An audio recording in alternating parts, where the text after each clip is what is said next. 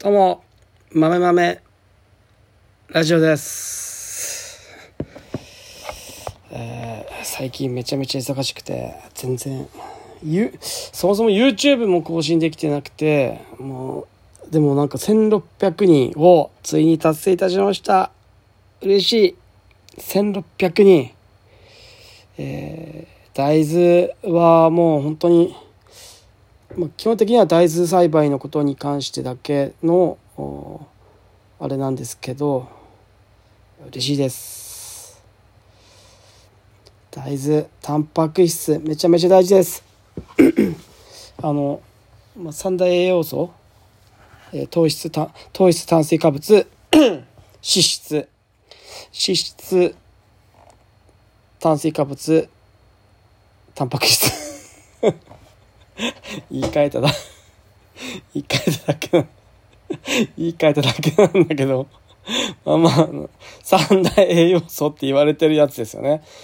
タンパク質糖質炭水化物。で炭水化物はもうもう山ほど山ほど日本は山ほどありますよね。えーあのお米とかでんぷんですよね。でお米とか、えー芋とか。まあ、野菜は大体もう炭水化物ですね。じゃがいもとか芋とか。同じだ。同じなんだよな、えーそういったものがあるんですけど、まあ、タンパク質って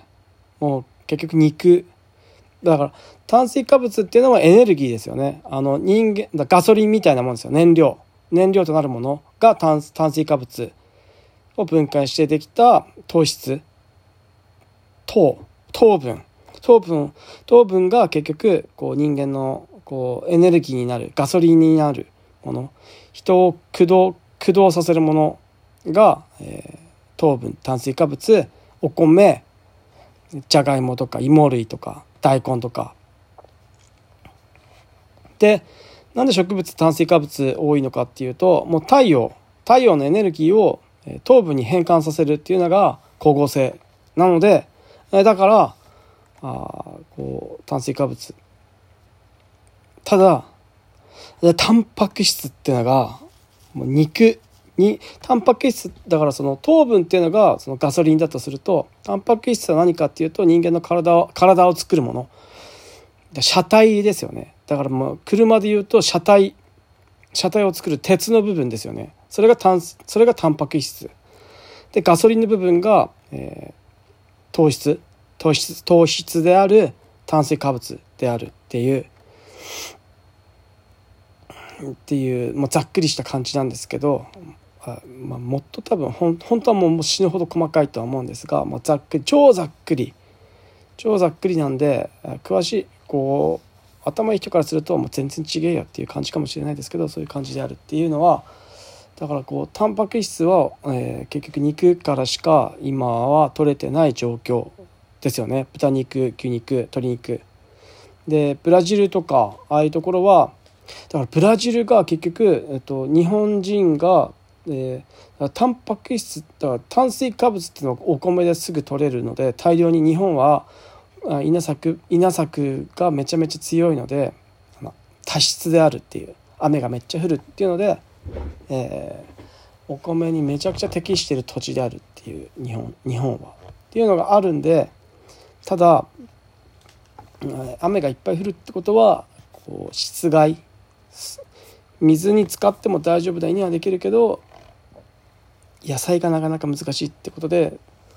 えー米に適した土地ほど畑作に適してないみたいななかなか難しい問題があってで畑作に適してる大豆豆科の植物が、えー大豆がもうタンパク質最近はなんかブロッコリーもタンパク質めちゃめちゃ取れるっていうのでなんかこうこうボディービルダー界隈では中山きんに君界隈ではタンブロッコリーもめちゃめちゃこう重要視されてるんですがブロッコリー花野菜なんでもう適期が死ぬほど短いですよね。保存も効かないし。でタンパク質って言ったらもう大豆。豆枝豆もタンパ枝豆も枝豆がそもそも大豆なんですけど枝豆大豆。豆類ただ豆類全て大丈夫かっていうと小豆とかはもうもう噛んだ瞬間分かりますよね。あのザラザラした感じ。タンパク質じゃなくてあれは糖質。大豆がタンパク質をめちゃめちゃ含んでいる。タンパク質がめちゃめちゃ多い多い植物が大豆しかないっていう状況で肉にだから結局なその結局そのなんだろう、えー、鳥とか鶏とか。まあ鳥ですよね。鳥とかの肉でうちらはタンパク質を取ってますよね。ファミチキとか唐揚げとかで。めちゃめちゃ取ってるじゃないですか。豚肉牛肉とかで。であれなんでこのタンパク質めちゃめちゃ取れてるかっていうと結局大豆の大豆かす大豆を生産して油を絞って大豆かすを飼料として鳥とか豚とか牛とかに与えてるから鳥とか豚とかああいったものがえーめちゃめちゃ成長が早くなる。筋肉をすぐ肉をすぐ作ることができるっていうのでで結局大豆が、えー、ああいう鶏肉とか豚肉に変換されているっていうだけで結局大豆がめちゃめちゃ重要なわけですよ。タンパク質タンパク源として。で日本はその大豆栽培がめちゃめちゃ下手くそだっていう、まあ、適してないんでしょうね結局。結局適してないっていうのがあって、まあ、根粒菌大豆は根粒菌から7割とか6割とか大きいやつだと、えー、空気中の窒素を固定して、えー、なってるんですけど多湿である雨めっちゃ降るっていうので根粒菌が生息しづらい大豆栽培がなかなかこううまくいかないっていうのは水田に適してるっていうことがこうめちゃめちゃ影響しだから全てうまくいくってわけじゃないんですよね。だからこうなかなか難しいんですよね。こう大豆栽培。大豆栽培なかなか難しいんですけど、えー、今ちょっと僕酔っ払ってるんで こんな感じでしゃべしゃべしゃべってるんですけど大豆栽培なかなか難しいんでただ、えー、日本として、えー、大豆栽培の技術を、えー、確立しなきゃいけないっていうのはあるんですよ。結局全て石油エネルギーが全てなわけじゃないですか。全て全て石油エネルギーで駆動してるわけじゃないですか。電気から何から全てプラスチックから加工加工製品全て道路から何から全てエネルギー得られるもの石油中東の日本は中東の石油から全て得られただそれを今は大豆とかの数とかをいろんなえー、アメリカの大豆、えー、アルゼンチンの大豆中国の大豆ブラジルの大豆とかいろいろあるんですがでそだからブラジルとかはこう鶏肉を作ってるっていうのはブラジルで大豆いっぱい作って、えー、油絞って油は大豆油は油で売って残った数は数で、えー、鶏肉鶏肉に鶏肉合わせてで鶏肉を輸出するっていう、えーでそれをうちらが、え、いろんなもの食べるっていう。でっていうことが行われてうちらはタンパク源を得ているんですけどこれ今なんかこう中東でも、えー、パキスタンとイスラエルと大変なことになっていてウクライナとロシアでももちろん大変なことになっていてっていうので、えー、台湾中国大変なことになると、えー、船のストップ船がストップすると輸出入がストップして、えー、日本は鎖国したくなくても鎖国状態になってしまうっていうことがあるらしくってでタンパク質お米は作れてるので、えー、糖質は取れるとでタンパク質体を作るもの体を動かすものが、えー、糖質で体を作るものがタンパク質なので。タンパク質を作る技術みたいなものがもう全然うまくいってなくってでそれをどうやどうやってうまくタンパク質を確保するか。だからその有機とか有機じゃないとか無農薬とか無農薬そのかなり手前の話ですよね。お米はもう有り余っていて、えー、付加価値をつけないともうお米は売れない状況になっているので、えー、その次の段階ブランド化するとかっていう状況で有機とか自然とか自然栽培とか自然農とかってなるんですけど大豆の場合はそもそも足りてない作れてないまだ確立さまだあとかなりの収量をこう確保することの栽培が確立されてないっていう状況なので確立されてないんであればまず確立しなきゃいけないっていう段階なんですよね。っていう状況であれば手段問わずにまずはこう大豆の多種しっかり安定した大豆を栽培するっていうことがこうめちゃくちゃ大事になってきていてで、えー、と僕はそこをこう、えー、秋田県内でそのうまくやっていきたいっていう気持ちが、まあ、あるわけですよね。まあ、これはこれはもうもちろん自分の会社とか自分自身とかがこう価値とかそういうものをつけるために、うん、大豆栽培。うちは県の秋田県内での大豆栽培でこうこうなんていうんですかねこう影響力を及ぼすような立場でありたいっていうのを目指す。秋田県で大豆栽培といえばうちの会社。みたいなものを目指すためにこう頑張ってきたっていう自分のこう目標とと国とか県の施策と合致するわけですよ。でこう何て言うんですかこうあるじゃないですか。あニッチトップみたいなやつ。ドラッカーのドラッカーのニッチトップみたいなやつ。まずちっちゃい会社が勝っていくにはどうするかっていう時に、え、全てにおいて1位を目指すんではなくてまずちっちゃい分野で1位を目指していく。ニッチの分野で1位を目指していくっていうので多分お米だと米だともうレッドオーシャンで秋田で米栽培で1位になろうとするとライバルがあまりにも多すぎてもうこれはもうもう勝てないと。でなってくると大豆栽培誰もうまくいってない。であんまり誰もやっていない。ってなってくるとあここは大豆栽培においては、えー、秋田で、うん、一番にはなれないかもしれないけど秋田でなんかこう3本指とかには入れるぐらいまでは頑張れるんじゃないかっていうことでこう大豆栽培にこうめちゃめちゃ重点を置いて頑張ってきたっていう経緯がうちの会社ではあるっていうニッチの分野でトップを取る。そのちっちゃいちっちゃいカテゴリーでトップを取る。農業で秋田の農業で1位を取るんじゃなくて秋田の大豆栽培の中でトップを取るっていうことを目指すっていうそのニッチ分野でのトップを取るっていうことを目指してきたっていうのがあってこれはもうその経営の神様みたいなドラッカーっていう人がニッチトップっていうのは大事ですよみたいなあのあのなんだっけ？dha え dhc か DHC でなんとかかんとか1位なんとかかんとか1位なんとかかんとか1位って CM めちゃめちゃあるじゃないですか。であのあのちいろんなカテゴリーで1位を取るっていうことのこうハロー効果あの認知バイアスのハロー効果っていう、えー、なんだ東大卒って言ったらうわすげえ仕事できるって思ってしまう地元の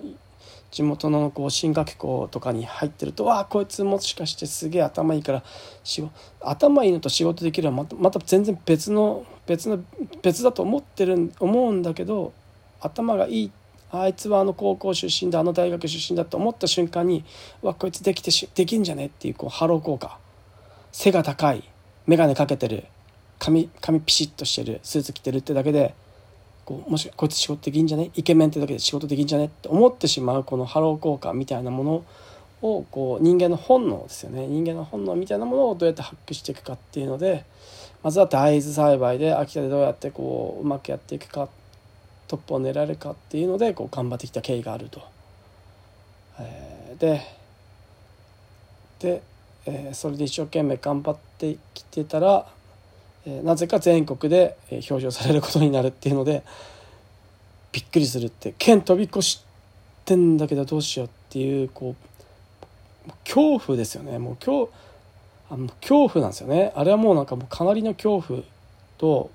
嬉しいっていうのと怖いっていうのと両方。でも多分、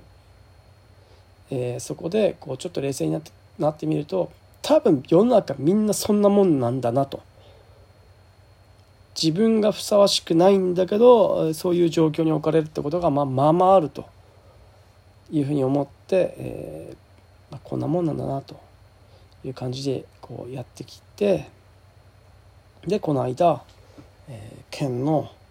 秋東北のの農水省の東北のトップの人がドーンですよね。東北のドーンが、えー、うちのこのボロボロの汚ねえ会社とこりまみれで、えー、事務所も、ね、新築ではないんですよ。綺麗ではないんですよ。あの農協の昔の農協の跡地をを借りて、えー、激安でほぼただ同然で倉庫でかい倉庫とか借りてヤドカリ方式で汚ね事務所で頑張ってる うちの会社。他の会社は結構ね何千万とか億とかかけて事務所作ってるんですけどうちうちはそんなんいらないでしょってそんなん使うんだったらもっと他のものにお金を使いましょうっていうことでやっているんでえどんどんヤドカリで生きていこうっていう感じでいるんで事務所立派な事務所を建てることはしないとは思うんですけどでその会社に え東北のドンがあの、えー、あの来たいっていうのがあってご指名があって来てもらったっていう 汚ねプロッコリーのブロッコリーとかキャベツのシールがいっぱい貼ってあるテーブルを並べてそこにめっちゃ偉い人たちまあまあ偉いすごい人たちですよね。きっと農水省のトップの人たちが農水省の東北のトップの人と南抜南抜とか来てたんだと思います多分。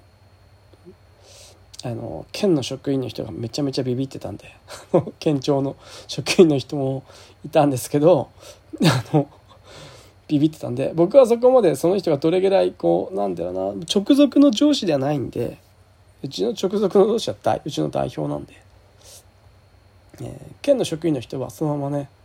農水省の人とかが来たら多分会うことがないぐらいビッグなやべえ人たちだと思うんでもう県の職員の若い人はめっちゃビビってましたけど まあ、そのその人は来てくれて来てくれて、えー、とうちの実うちの話を聞いてうちのどうやって大豆をうまく大豆がうまくいってるかっていう話をこう聞いてくれたっていう。でもあの人たちすごいのはトップですよ。農水の東北の農の東北の農政のトップですよ。めちゃくちゃメモりますよあの人たち。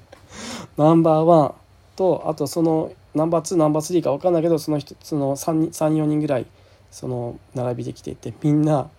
僕の喋ったことめちゃめちゃメモってくれるっていう。うわーやば。これビジネス書で読んだやつやって思って。もうもうすごい。もうそれに僕はびっくりですよ。あの本当に。うわーこんなトップがメモるんだと思って。僕とかだとなんか例えばそういういい話を聞きに行こうと思った時だと例えばもうオーディオで撮って録音すれば別にいいや。後で聞いてなんかやり直そう聞き直そうと思ってなんか聞き直してまとめ直そうって思うタイプなんですよ。勉強会行っても録音すればいいやぐらいの感じなんですけど。メモってるんすよめっちゃ。びっくり。すげえみんな、はあ、だから僕はこういろいろ話するわけですよ。大豆な大豆の話をするんですけど、ね、大豆だけじゃなくって大豆を長く続けるためには稲作もめちゃめちゃこう転換あの輪作しなきゃいけないんで輪作っていうのは同じ田んぼを大豆ずっと続けると連作障害っていうのが起きるんで、えー、3年ぐらい大豆を作付けしたらその後大豆大豆の作付けしたらお米を作付けする。水筒に戻す。で水筒を作付けするんだけど水筒も12年じゃなくて34年ぐらいしっかり長く作付けすることで、えー、土壌がリセットされてまた34年したら大豆に戻す。みたいなことが大豆栽培にとってすごく良かったりするっていうこの輪作とか。ただ、えー、大豆栽培した後の稲作ってかなり難しくて、えー、感度効果って言ってこうなんですかね陸上の生物大豆栽培をずっと続けていると土がもうこう旗地化するっていうこう水の生物水水筒を栽培してると水の生物が土にはめちゃめちゃ豊富にこう生息するんですが大豆栽培をずっと続けるともちろん水の生物は全部死んで、えー、陸の乾いた土の、えー、生物がめちゃめちゃ増えるわけですよ。でそれを水筒に戻すそこにまた水を入れて水筒を作付けするとその陸上の生物微生物めちゃめちゃ大量な微生物がいるんですけどそれが全部死ぬわけですよ。水を浸すことによって。でそれが死ぬことによってそれが栄養素に変わってで栄養素に変わるのはいいんだけどそれが栄養が肩強栄養がこう多すぎて米がめちゃめ米にめちゃめちゃ悪さするわけですよ。だから肥料が強す肥料いっぱい入れすぎた田んぼみたいになっちゃうわけですよ。それがめちゃめちゃ難しいんですよ。そのその大豆大豆をやった後の水稲作っていうその肥料の加減がめちゃめちゃ難しくって。でそれに難儀するわけですよ。で大豆後の秋田小町とかを栽培すると肥料が強すぎて土から出てくる窒素が強すぎて秋田小町はいもち病にめちゃめちゃかかったりとか。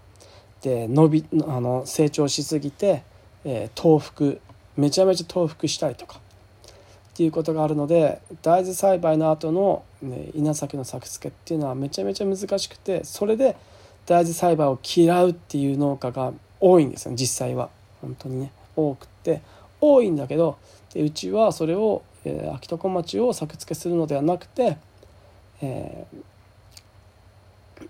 ー、秋田小町よりも早く収穫できる、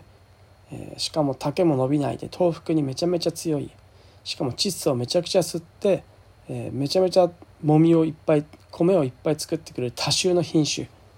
みたいなものを作付けすることでバランスを取るわけですよ。あといもち病に強いとかっていうそういうのをこう戦略立ててこう組み合わせていくことで、えー、大豆栽培とお米をの輪作をうまくこう回していくっていうことをうちではやっていてただ大豆だけうまくやっていけばいいっていうことではなくて、えー、それ以外のお米との兼ね合いもどうやってうまくやっていくかっていうことにも重きを置いているっていう、えー、じゃないと増えないんですよね結局人が大豆栽培する人が。っていうのがあるのでそういうのをこうどうやってうまくやっていくかっていうのをすごく考えていて、えー、やっておりますと。でそういうお話をするとこう農水のトップとかがブワーってメモるわけですよ。わあこの話に反応してくれるんだとかっていうのを僕は目の前で目の当たりにしながらこうどんな話をしたら食いついてくれるのかなっていうのをこうずっとこう考えながらいろんな話をしているとそのノースの人のトップの人の質問を受けないまま僕がただずっと喋り続けるって僕延々僕のターンみたいな感じで時間が終わってしまって言って「ほんとすいません僕喋りすぎて」っていう感じで、えー、終わりましたと。本当は晴れてたら補助を見に見に見見てほしかったんですけど大豆をね今年めちゃめちゃ難儀したんで大豆見てほしかったんですけどもう台風並みの嵐ででそれでえー、結局は、えー、会社内で僕の話を聞いてもらって終わりっていう感じだったんでわあちょっと結局実際のもの見てもらわないと納得っていうのはなかなかないと思うんで本当は見てほしかったんですけどいい悪い含めて、えー、今年は干ばつだったんでいいとこと悪いところの差があまりにもめちゃくちゃ激しく水害の後の干ばつで高温、えー、っていうのですごく大変なめちゃくちゃ大変な年だったんですけどもそれでもえー、ここまでやれましたっていうのを見てほしいなっていうのがあったんで本当は見て見てもらえばよかったんですけど、えー、見てもらうもしかしたらあの寄ってってくれたのかもしれないですけど補助をね案内はできなかったっていうのは、まあ、ちょっと残念だったなっていうのはあるんですけどああ寄ってくれたって。ただうちの会社ご指名で来てくれたっていうので。まあほんとマジありがてえなっていうのが、えー、あります。で昔はこういうのはすごく嫌ってたんですけど偉い人と会うとか、えー、もうそんな面倒くさいとかって思ってたんですけどそもそも会社にとってもめちゃめちゃプラスだし、えー、プラスしかないですよね。もうああいうああいうすごい人とこうお話しさせてもらううちに来てくれたっていうことが、えー、に箔がつくことでうちに対する対応が県の人の対応とか市の人の対応がうちの会社に対しての対応が、まあ、もう全然変わるわけですよ。農水の東北のトップが来たっていうだけで。だけじゃないですよね。もうそれそれがすごいことなんですけど。もうそれで対応が変わるのでもう仕事がめちゃめちゃしやすくなる。っていうのがあるんだなと思ってわこれはもう本当にこういうのはどんどん抜けていくべきだなっていうふうに、えー、思いました。っていうかさもうその前にもうなんかね県の職員の人担当の人あの作物担当の人はもうちょっとひれ伏せよと思ってもうトップ来てんのにもうふわっとしてていやこいつもうなんかもう昇進しねえ 昇進しねえんだろうなこの人っていうか感じでもうちょっとしっかりちょっとその東北のトップの人来てんだから対応国のトップ来てんだからもう対国東北のトップ来てんだからもう対応してよちゃんとっていう感じで俺僕言っちゃいましたよもうちゃんと対応しなよって。あのあまりにもふわっとしてるから。何なんだろう、まあ、あの人マジやべえ。あの本人はもう悪気ない。もうなんかあの人はもうさかなクンみたいなタイプの人なんでもうなんか悪気はないのは分かるんですけど。あまりにもちょっとね。もうほったらかしトップ来てんの。もうなんか「ああどうぞどうぞこちらへどうぞ」とかやるじゃん。やるじゃん普通。直属のトップだったら。県の職員だったらもう国のトップ国の東北のトップとかだったらもううわーみたいな。もうもう一人の若い人はもうビビってたんで。そんな人と会う機会なんてまずないんでとかって言ってめちゃめちゃ緊張しますって言って緊張してたんですけどもう一人の人はポカンどうでもいい感じだったんですよ。あへえみたいな感じでいやちょっとちゃんとしてって思ってたんですけどまあまあまあそれがまあ良かったんでしょうねなんかねなんかねよくわかんないですよ。であの、うん、水張り問題5年水張り問題っていうのがあって、えー、今、えー、添削とかで奨励金とかで補助金とかいっぱいもらってるんですけど、うんと、もう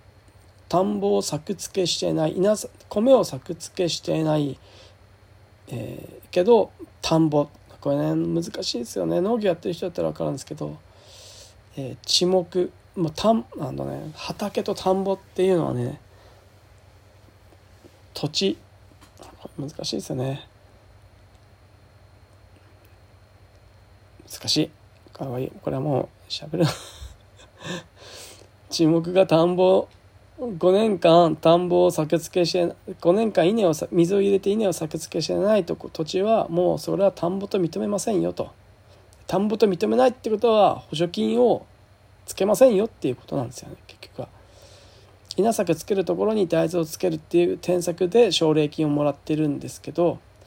もうそもそも田んぼずっとやってないんだったら5年以上田んぼに5年以上水筒を作付けして稲稲作してないんだったらそこはもう田んぼじゃないですよっていう国でね。まあ国が金ねえってことだと思うんですよね。最近厳しいじゃないですか。増税増税とかで。ででその大豆連作ずっとしてて、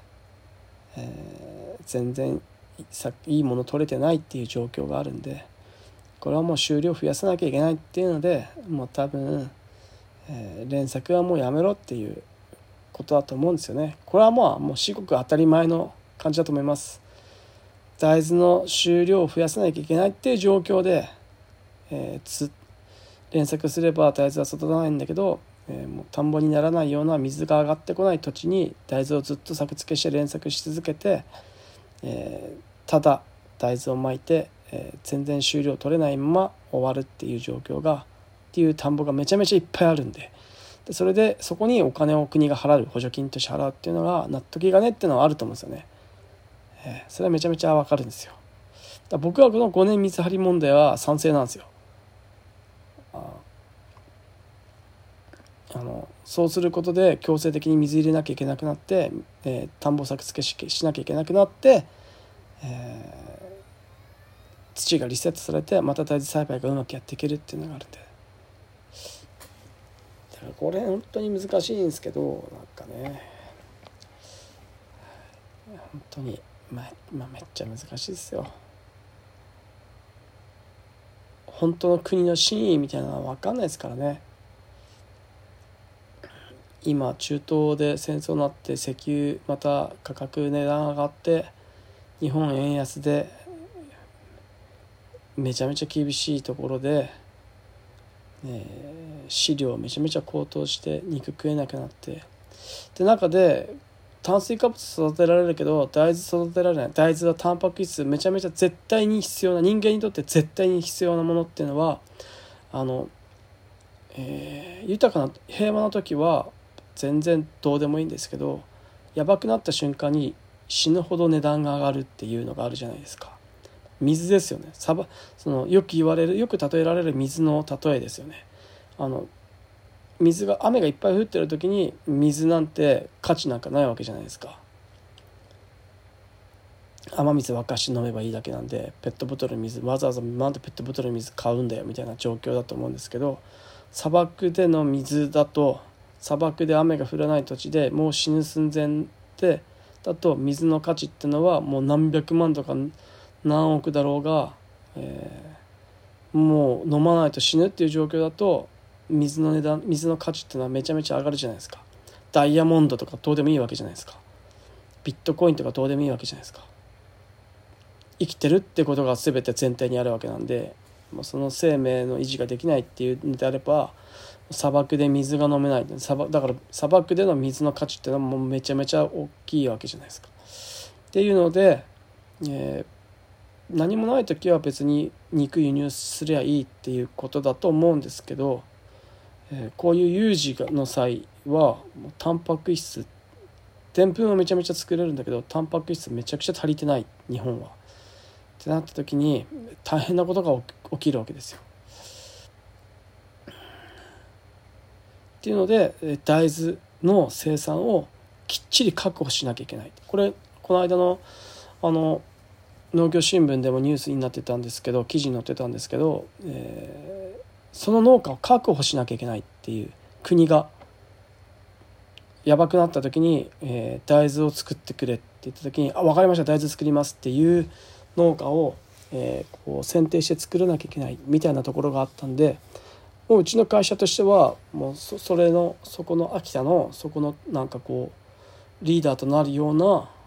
ものを目指す以外戦略としてはないわけじゃないですか。それを目指すと。いうのが、えー、あるんですよね。なんか国で「やべえもう米あんたあんたのとりあえず米全部やめて全部大豆にして」って言われた時に「あ分かりました。大豆にします」みたいな「全部大豆作ります」みたいな「日本のタンパク質僕確保します」みたいなことを言えるっていうのが大事だ大事だなと思ってでそうなるんじゃないかなと思ってちょっとやってきたら本当にそうなったっていう。ので今のところ僕一人で僕が大豆だけを栽培するんであれば今は稲作のオペとか、えー、野菜いろんな野菜のこう防除とか僕管理とか僕やってますけどそれ全部やめて大豆だけ作ってていいよ。他のことは何にもしなくても大豆だけやっててって言ったら多分一人で50丁分ぐらいは管理できそうなんですよね。ギリギリ。できないかもしれないけどなんか雰囲気的にできそうな雰囲気なんですよ。っていうのを、えーと、国の人にアピールしました。多分それが大事だと思って、えー、まあ、やってないんだけど今は26丁部1人でやってるんですけど、えー、いろんな他の他のこともいろいろやりながらの大豆なのでそれを全部僕大豆だけでいいってなれば多分倍ぐらいはできるんじゃないかなっていうふうに、えーと思って思っていてでそれをちょっとアピールさせてもらったっていうのはあります。でそれがこう結局僕の思惑僕がこうどうやってうまくやっていきたいかっていうのと国がどうやっていきたいかとか市が県市とか県とかがどうやっていきたいかっていうのが合致すれば、えーえー、なんだろう。お互いウィンウィンなんでお互いウィンウィンであればうまくやっていけるので、えー、そうやってうちの会社を存続させるためにはどうしたらいいかっていう会社を存続させさせるためにどうやっていいかっていうのとあと自分の自尊心みたいなものを保ちつつとか、えー、いろいろこう考えながら、えー、日々、えー、やっておりますということで。で大豆だけだとなかなかこうインパクトないので秋田県の咲き誇れをさらに増やすっていう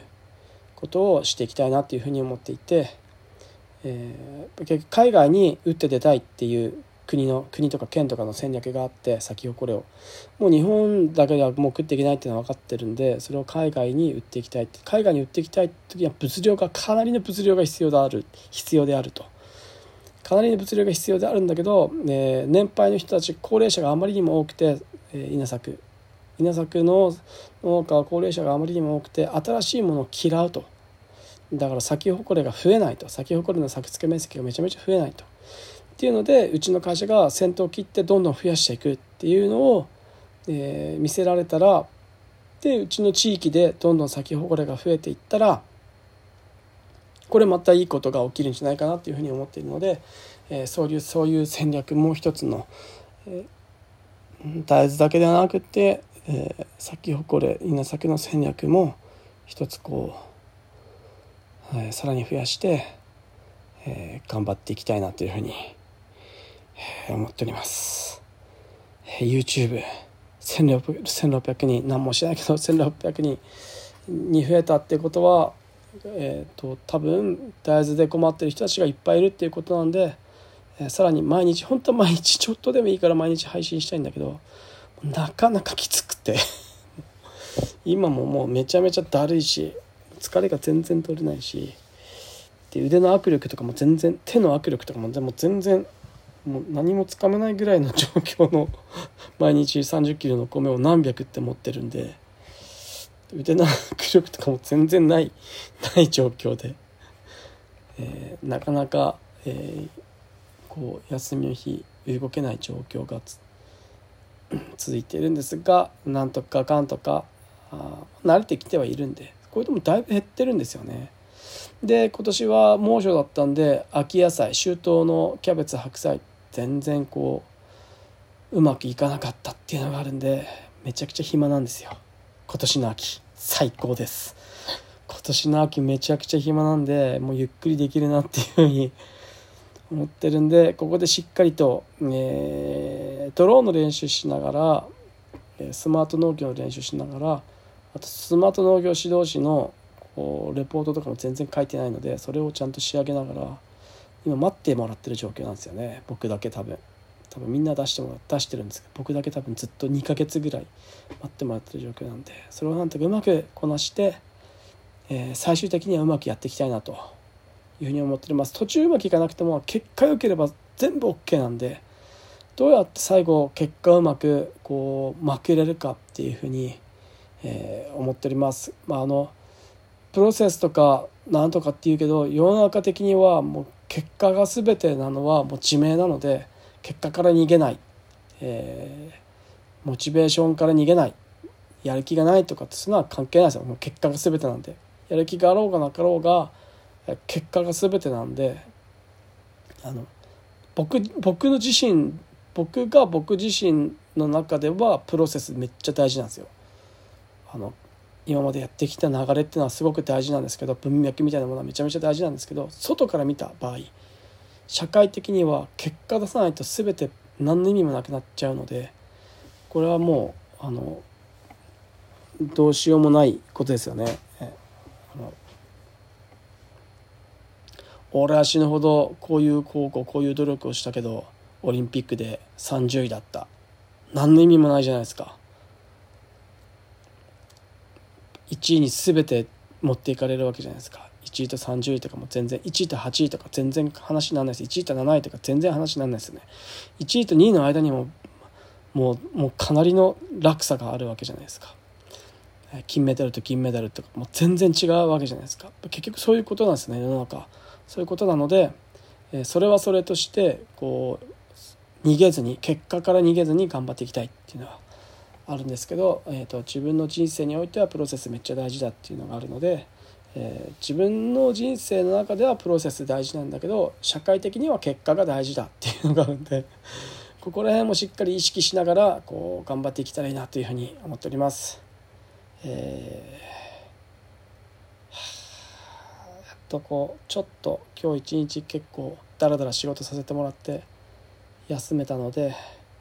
ゆっくりしました。最近古典ラジオとかも全然聞けてなくてもう本とかももうもちろん読んでないですけど古典ラジオすら聞いてない。何も聞いてない。何もインプットしてないっていう状況でそういう、えー、なんかそういう気持ちになれないっていうのがあるので、えー、もう少しこう落ち着いていろんなことが片付いたらそういうなんかそういう知識欲求みたいなのも出てくるんじゃないかなと思って期待しております、えー、まずは今年は大豆のコンバイン新しく来たのででかいやつ、えー、今まで2条刈りで遅かったのが3畳狩りで速いやつが来たのでで刈り取りロスとかもないない少ないっていうふうに思ってますんでめちゃくちゃ大豆の収穫が楽しみです。よくはないんですけどもちろん。あんな高温で水害で干ばつで大豆の生育がいいわけではないんですけど、ね、新しいコンバインで、えー、こうロスコンバインってロスがあるんですよ大豆のコンバインってねめちゃくちゃロスがあるんですよ。え、100ある中で7割とか6割ぐらいしか収穫できないんですよね大豆の場合コンバインの性能が、大豆特化してないので。で今新しく買ったのでヤンマーのねヤンマーのコンバイン買ったんで汎用コンバイン買ったんであれで10年選手のクボタのちっちゃいコンバインじゃなくヤンマーの新しいコンバインでどこまで、えー、いい感じで収穫できるか収量を増やせるかっていう。見た目の収量はめちゃめちゃ悪いんですけどコンバインの性能で、えしっかり収穫することでどこまで収量を落とさずにいけるかっていうのが今年の目標なんじゃないかなというふうに思って頑張っていきたいと思っております。はい。いきなり寒くなってもうなんかもう体がこうグダグダなんですけどなんとかなんとかかんとか頑張っていけたらいいかなと思っております。以上豆豆ラジオでした。今日はもう超長尺42分喋らせていただきました。え YouTube もそろそろアップしたいなというふうに思っておりますんでよろしくお願いします。じゃあね、またね、バイバイ。